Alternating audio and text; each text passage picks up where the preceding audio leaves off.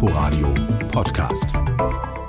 Die Jungsozialisten, Jugendorganisationen der SPD waren in der Bundespolitik nie so präsent und so einflussreich wie heute. 49 Bundestagsabgeordnete stellen sie, darunter ihren Ex-Chef Kevin Kühnert, der schon die Bundesvorsitzenden Esken und Walter Borjans durchbrachte und jetzt als Generalsekretär im Gespräch ist. Und seine Nachfolgerin, Juso-Chefin Jessica Rosenthal, die wurde gestern auf dem Bundeskongress wiedergewählt. Glückwunsch, Jessica Rosenthal. Guten Morgen. Guten Morgen, vielen Dank. Sie verorten sich links, linker als mancher Juso, linker vor allem als viele in der SPD. Knapp drei Viertel der Delegierten haben Sie wiedergewählt gestern. Heißt das, nur ein Viertel der Jusos ist nicht so sehr links? Nein, das heißt es nicht. Das heißt einfach, dass wir bei uns, ähm, glaube ich, eine sehr kritische Kultur haben und man ganz schön viel liefern muss dafür, um alle glücklich zu machen. Und ich glaube, dass so ein Ergebnis, und da muss ich echt sagen, ich freue mich über das ziemlich doll, ähm, wirklich gute Auszeichnung meiner Arbeit ist und äh, glaube ich auch dessen, was wir so getan haben. Für uns als Jusos ist das natürlich auch alles neu, dass wir eben in einer ganz anderen Rolle sind und ich glaube, damit setzen wir uns auch kritisch auseinander. Von daher gibt es da auch Leute, die vielleicht sogar noch linker sind und vielleicht mich nicht gewählt haben. Und es gibt vielleicht auch welche, die sagen, das oder das hat mir nicht gepasst. Ich finde, das ist ein ehrliches Ergebnis und ich bin ziemlich zufrieden damit. Und wie kritisch sind Sie mit dem Koalitionsvertrag? Wie links oder was ist links im Koalitionsvertrag?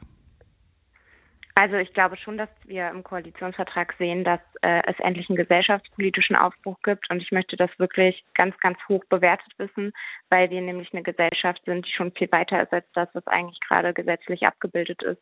Also gerade wenn wir uns zum Beispiel die Frage der Einwanderungsgesellschaft angucken. Ich habe so viele Gespräche schon an Wahlkampfständen geführt von Menschen, die einfach das Gefühl haben, nicht dazu zu gehören. Und das, was wir da jetzt aufgeschrieben haben, das zeigt deutlich, ihr gehört dazu, wir sind ein vielfältiges Land und ihr könnt mitbestimmen, ihr sollt mitmachen. Und das finde ich wirklich wertvoll. Ist für Sie der Ko Bereiche. Ja, ist ja. für Sie der, pardon, der Koalitionsvertrag sowas wie ein Green Deal? Denn Klimaschutz ist ja das wichtigste Thema für die meisten Jugendlichen. Also ich glaube schon, dass äh, auch im Klimaschutzbereich da viele gute Dinge drinstehen. Vor allem auch die ganze Frage der, des Ausbaus der Erneuerbaren. Wenn wir mal ehrlich sind, schöne Papiere haben wir ehrlich gesagt in hohem, hohem Maße geschrieben am Ende ist die Frage, wie schaffen wir es denn jetzt, dass das auch umgesetzt wird? Und da muss man eben auch klar sehen, dass ähm, viele Menschen kein, wirklich nicht mehr wissen, wie sie die Energiepreise bezahlen sollen, wie sie auch die Mobilität, also den Weg zur Arbeit zum Beispiel bezahlen können. Und darauf werden wir als Koalition jetzt eine Antwort geben müssen und gleichzeitig eben auch klar machen, dass wir die ökologische Grundlage, die ja auch irgendwie die meiner Generation ist, nicht weiter zerstören. Ich glaube, da sind viele gute Antworten drin, aber sie müssen vor allem erstmal umgesetzt werden. Sie klingen sehr wohlwollend mit dem Koalitionsvertrag, haben aber ja früher gefordert, den Kapitalismus abzuschaffen, Unternehmen zu vergesellschaften. Ist das das Geschwätz von gestern?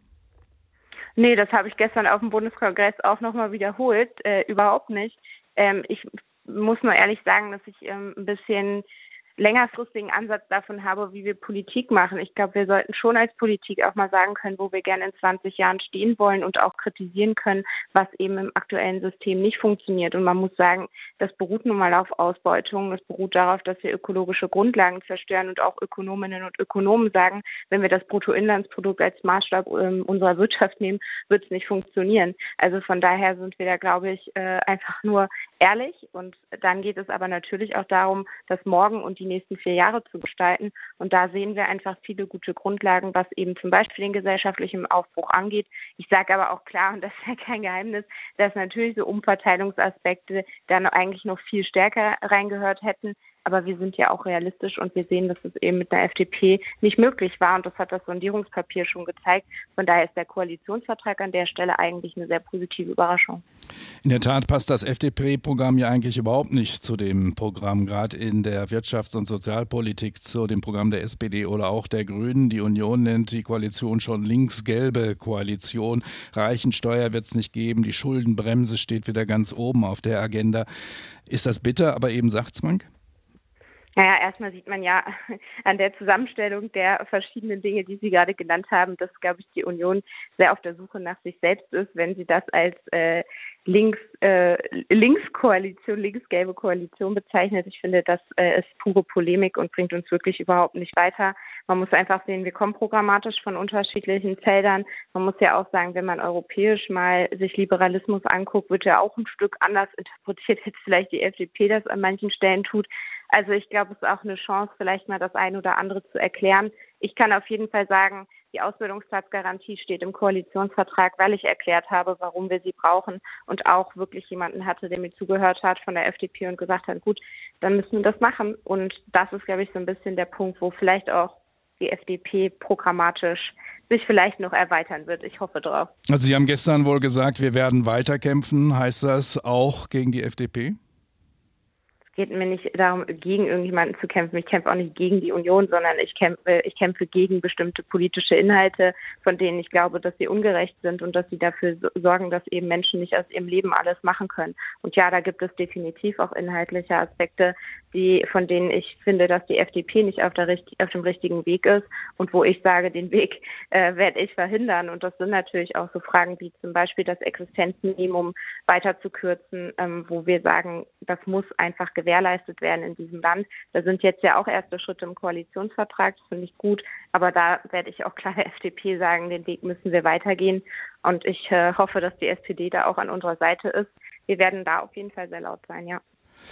Die Bundestagsabgeordnete und gestern wiedergewählte Bundesvorsitzende der Jusos, Jessica Rosenthal, im Inforadio. Schönen Dank für das Gespräch, Frau Rosenthal. Danke Ihnen. Inforadio Podcast.